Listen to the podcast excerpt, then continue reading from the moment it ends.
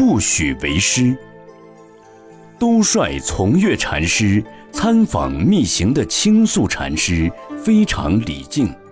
有一次，因时荔枝经过青素禅师的窗口，就很恭敬地说道：“长老，这是家乡江西来的水果，请你吃几个。”青素很欢喜地接过荔枝，感慨地说道：“自从仙师圆寂后，不得此时已久了。”从月问道：“长老仙师是何大德？”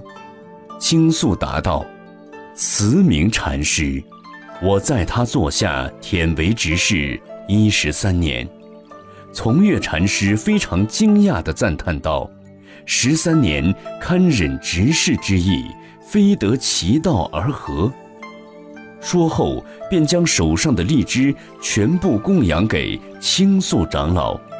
倾诉即以感激的态度说：“我因福薄，先师受记，不许传人。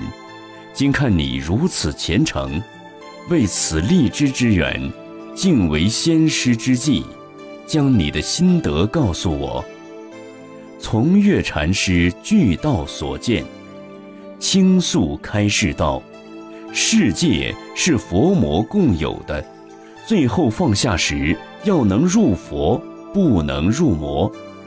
从月禅师得到印可以后，倾诉禅师教戒道：“我今为你点破，让你得大自在，但切不可说是成似我的。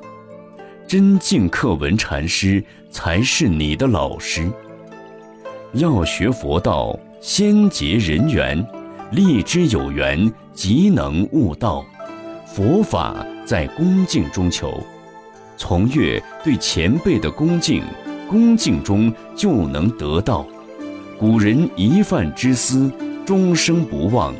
如倾诉禅师，一粒之刺，竟肯道破心眼，此乃感恩有缘也。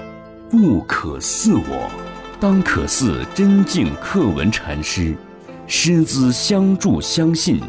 亦禅门之美谈也。